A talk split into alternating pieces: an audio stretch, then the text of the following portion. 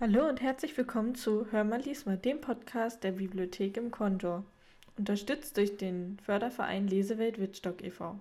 Mein heutiger Gast ist Uta Köhn und sie hat uns ein Sachbuch mitgebracht. Ja, und zwar von Andreas Kieling.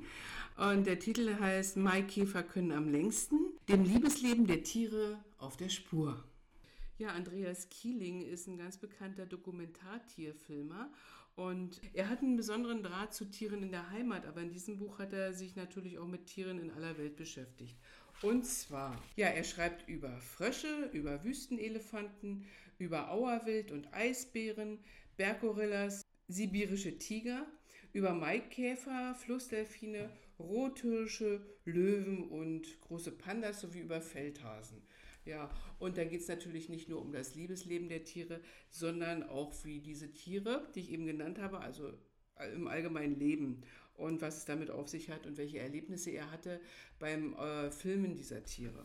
Ja, der ist natürlich auch sehr viel unterwegs äh, in der ganzen Welt und ähm, stammt tut er aus Gotha und er ist 1959 geboren und 1976 aus der DDR abgehauen. Also auch eine ganz interessante Biografie. Von welchem Tier dürfen wir denn heute mehr erfahren? Ja, ich habe mir mal den Panda-Bären ausgesucht und dann wollen wir mal gucken. China unternimmt, nachdem über Jahrzehnte der natürliche Lebensraum der Pandas zerstört und die Tiere wegen ihres Fells gejagt worden waren, seit vielen Jahren Anstrengungen zur Rettung der Panda-Bären. Zum einen weil der Panda eines der Lieblingstiere der Chinesen ist, zum anderen, weil es damit gut in Sachen Artenschutz renommieren kann und betreibt neben Boulogne mehrere Zuchtstationen.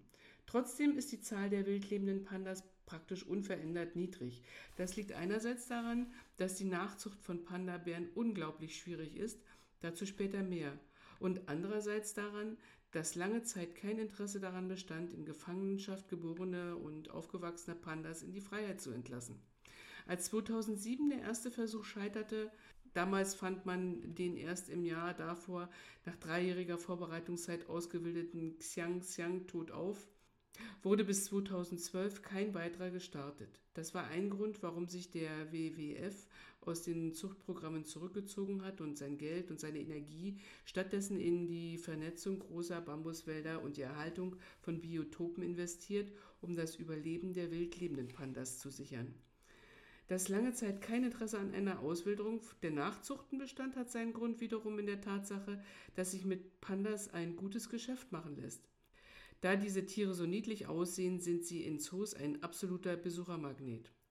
Und Besucher lassen die Kasse klingeln, klar. Daher reist sich fast jeder Zoo der Welt um so ein Tier und kann China sich dank dieses Interesses eine goldene Nase verdienen. Zu der Zeit, als Frank und ich auf der Suche nach Pandas waren, verlangte China für die Ausleihe eines Pandas an einen Zoo eine Million US-Dollar pro Jahr. Das ist das Gesetz von Angebot und Nachfrage, oder? Kapitalismus pur. Und da Panda-Nachwuchs in einem Zoo noch seltener ist als ein Sechser im Lotto, bislang gibt es je eine erfolgreiche Nachzucht nur in San Diego und in Wien, ist die Welt, was Pandas betrifft, von China abhängig.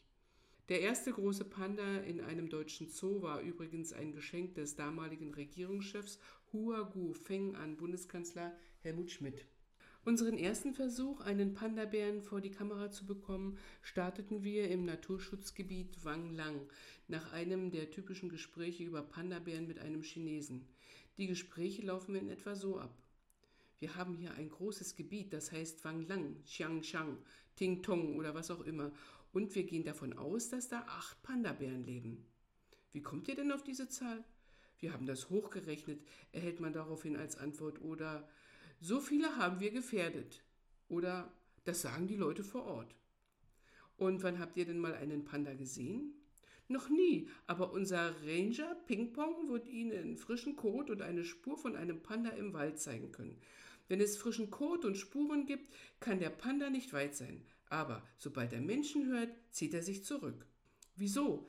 Dem tut doch keiner mehr was. Auf Jagd und illegalen Fang von Pandabären stehen lange Gefängnisstrafen. Warum verliert er denn seine Scheu vor den Menschen nicht? Das wundert mich immer wieder, denn Grizzlies oder Schwarzbären zum Beispiel werden in Gebieten, in denen sie nicht gejagt werden, recht vertraut mit den Menschen. Darauf kriegt man als Antwort immer ein Mau Mau ist ein Universalwort.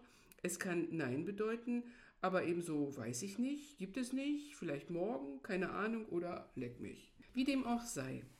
Das Naturschutzgebiet Wanglang hat eine Art moderne Ökotourismusstation, zu der Ökotouristen aus aller Welt reisen, um für recht viel Geld in der relativ luxuriösen Wanglang Forest Lodge auf 2800 Metern Höhe zu übernachten und zu speisen und von da aus Tagestouren zu unternehmen. In dem Schutzgebiet leben neben Pandas drei weitere bedrohte Tierarten, der Leopard, der Goldstumpfnasenaffe und der Goldtakin. Außerdem sind in dieser Region unter anderem der Luchs, der kleine Panda, der auch roter Panda, Katzenbär oder Bärenkatze heißt, der Moschushirsch und der Glanzfasan heimisch, sowie die zentralasiatische Unterart des Steinadlers. Wie ist denn die Zusammenfassung von dem Buch? Ja, ich glaube, da ist es am besten, ich lese mal den Klappentext hinten vor, weil das ist am besten beschrieben.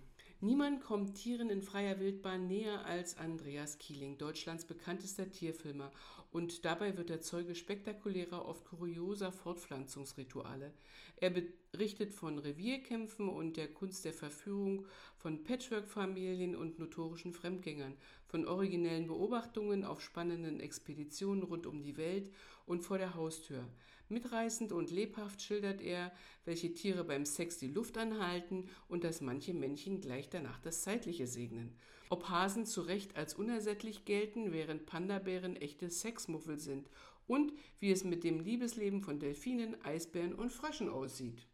Ja, eine ganz gute Zusammenfassung, finde ich. Aber jetzt haben wir doch gar nichts vom Sexleben der Tiere gehört. Ja, deswegen sollen ja die Leute das Buch lesen. Ich kann ja nicht alles verraten. Oh Mann. Naja, wenn wir darauf schon keine Antwort haben, wie wäre es denn mit dem Zitat zum Schluss? Ja, da habe ich mir eins ausgesucht, das vielleicht auch sogar zu diesem Buch passt. Das Schöne an Büchern ist, dass du sie genauso auf Reisen mitnehmen kannst, wie sie es mit dir tun. Und damit sind wir am Ende unserer Folge angelangt. Tschüss und bis zum nächsten Mal bei Hör mal, lies mal.